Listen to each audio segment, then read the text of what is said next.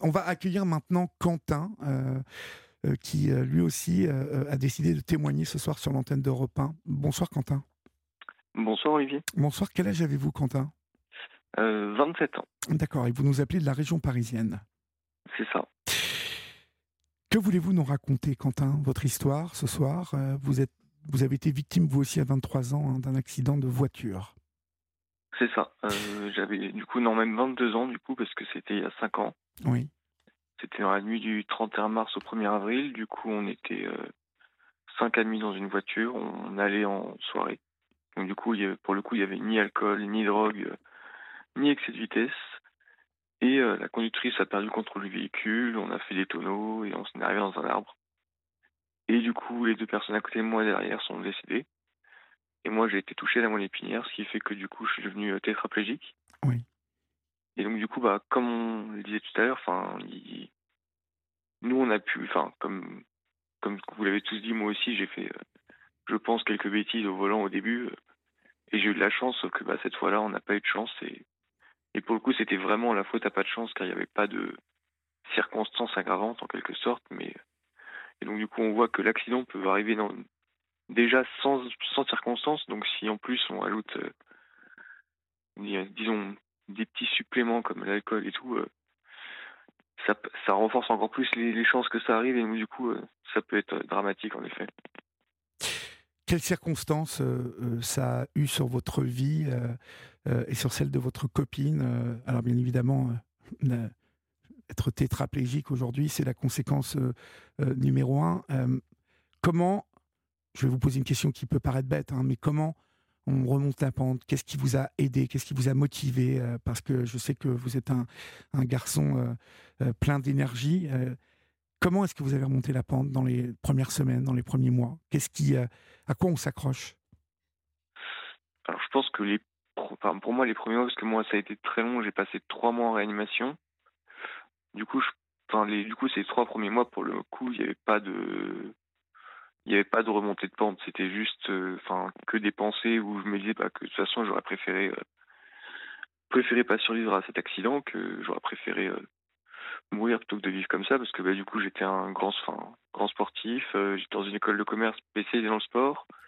J'étais en troisième année, je devais faire aller faire mon master à l'étranger, enfin et deux semaines avant l'accident, je disais à mon meilleur ami mais jamais une vie sans mes jambes, c'est c'est impensable quoi. Donc du coup, pour le coup, les trois premiers mois, c'était vraiment que du il n'y avait pas de remontée de pente. Et je pense que il y a aussi du coup le fait que je puisse pas parler pendant ces trois mois, dû à l'intubation et j'ai eu une trachéotomie, ce qui fait que du coup je pouvais pas m'exprimer.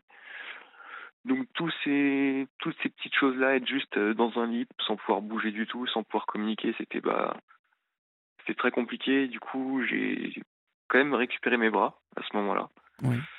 Du coup, euh, bah, en sortie de, de réanimation, en rééducation, j'ai vite compris que que j'allais finalement pour être autonome dans ma vie et que euh, une fois que j'ai récupéré la parole, ça m'a fait psychologiquement un bien fou et je me suis dit que finalement j'avais une chance inouïe de pouvoir bah, avoir mes bras, avoir des, mes proches qui tous sont venus. Enfin, il n'y a pas eu un jour euh, pendant quasiment mes deux ans d'hospitalisation euh, où j'ai pas eu de la visite. Enfin, et, je pense que si le regard de mes proches, à aucun moment je me suis senti handicapé quand mes proches me regardaient. donc du coup ça aussi, ça je pense que d'être entouré.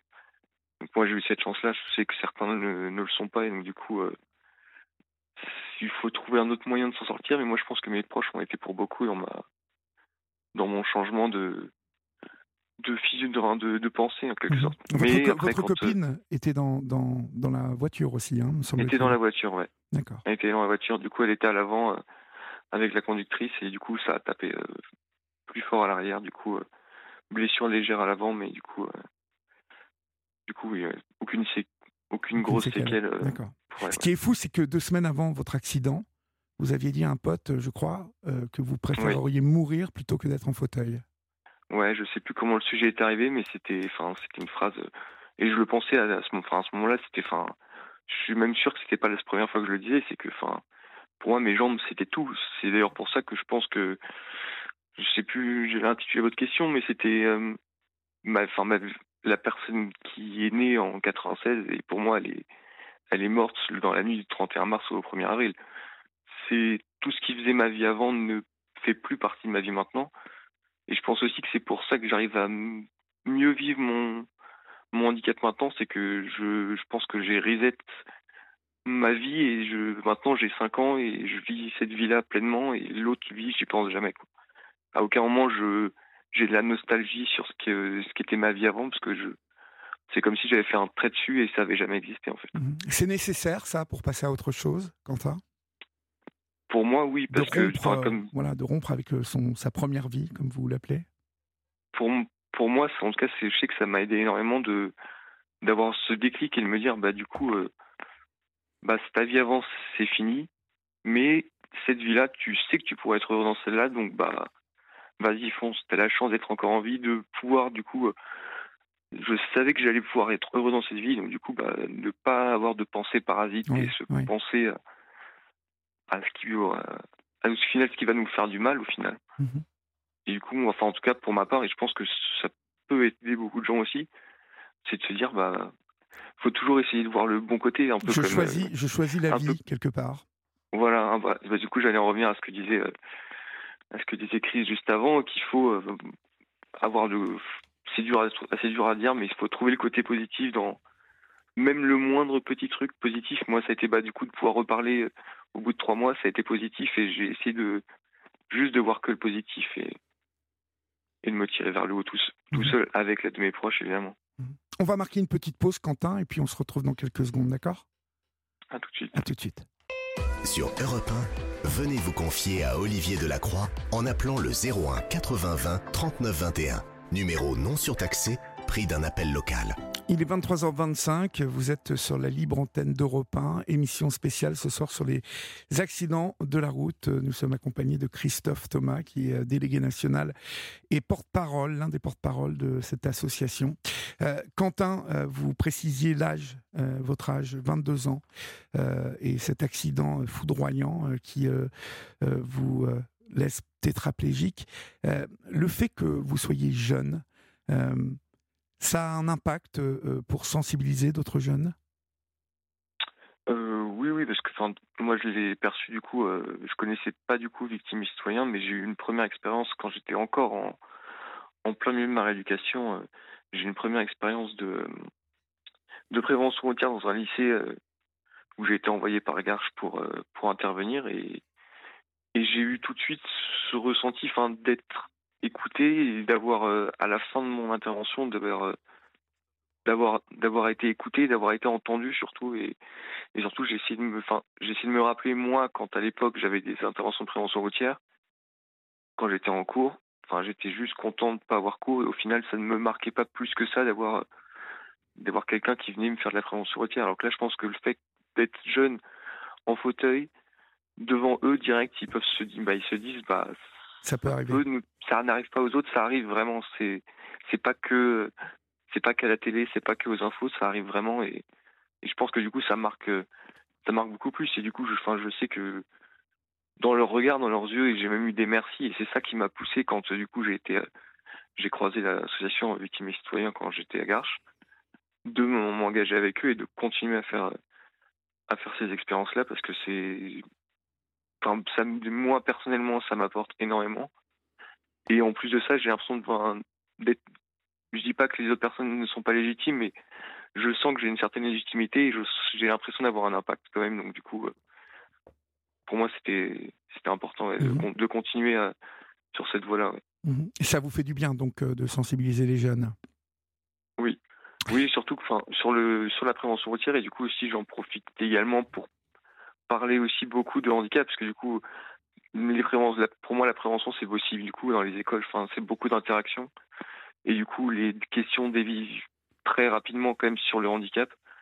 Et je trouve que c'est aussi important de parler du handicap parce que enfin moi avant le avant d'y être confronté je n'avais n'imaginais même pas même pas 1% de ce qu'était le handicap. Et je pense que quand on n'y est pas confronté directement que ce soit par un proche ou soi-même, on ne sait pas ce que c'est. Donc, du coup, j'en profite pour faire une pierre deux coups et du coup, ça, ça me tient aussi énormément à cœur. Mhm. Quelles sont les questions qu'on vous pose, euh, s'il y en a, euh, qui reviennent chez ces enfants, chez ces jeunes? Bah, la première, c'est toujours, euh, du coup, quand est-ce que, quand est-ce que je vais remarcher? Oui. Généralement, cette question, je, j'essaie de, de vite leur dire que bah pour moi c'est pas impossible, mais que il y a quand même très peu de chances que je remarche. Et après c'est plus sur les du coup comment va être ma vie, euh, enfin par exemple comment la question qui revient le plus, notamment actuellement parce que je suis animateur en centre de loisirs, et cette question m'est posée quasiment tous les jours par les par les jeunes, c'est mais comment est-ce que je dors? Et je pense que du coup les jeunes s'imaginent que du coup bah je reste toute la journée, enfin toute la journée, toute la nuit sur mon fauteuil. Et du coup leur expliquer que bah du coup, enfin plein de choses sont possibles en fait, même quand on est en fauteuil en fait, il y a encore plein de choses qui sont possibles. Et pas tout n'est pas possible, mais il y a une adaptation à faire surtout et euh, et du coup bah j'en profite pour leur expliquer euh, un maximum de trucs euh, en fonction de leurs questions. Ils vous parlent d'alcool, ces, ces, jeunes, ils ont est-ce que vous, vous percevez qu'ils ont conscience des dangers réellement? Je, je, sais, je pense, je pense pas qu'on. Je pense qu'ils en ont conscience, mais enfin comme moi, ça m'est déjà arrivé. Je pense d'avoir bu peut-être trois, quatre verres et d'avoir quand même pris le volant. Et je pense qu'on a conscience que c'est dangereux, mais je pense que le vrai problème, je pense que c'est plus on se sent, on se sent trop, surpuissant, invincible, intouchable. On se dit juste, ça va, je, je m'en sens capable et on se sent toujours capable de tout. Et je pense que c'est plus ça le le problème, c'est que on se sent capable, sauf que on se sentira toujours capable, notamment parce que l'alcool nous procure cette sensation-là. Et euh, je pense que du coup, on oublie le danger parce qu'on se dit mais non, ça va le faire.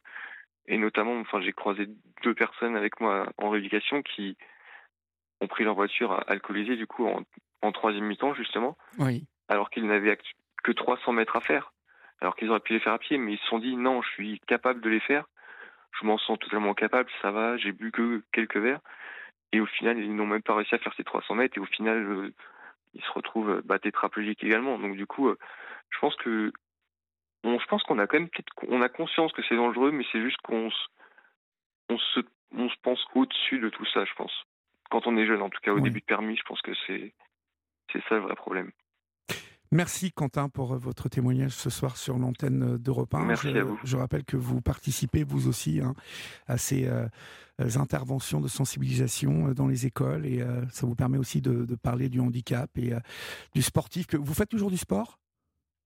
Oui, du coup j'ai je refais petit, je ne voulais pas, mais je refais petit à petit du hand. J'ai monté une section de fauteuil dans mon ancien club, avec l'aide de mon club et j'ai fait un peu, un peu, j'ai un peu touché à d'autres sports aussi, mais du coup, euh, je, suis vite retombé dans le hand quand même. D'accord.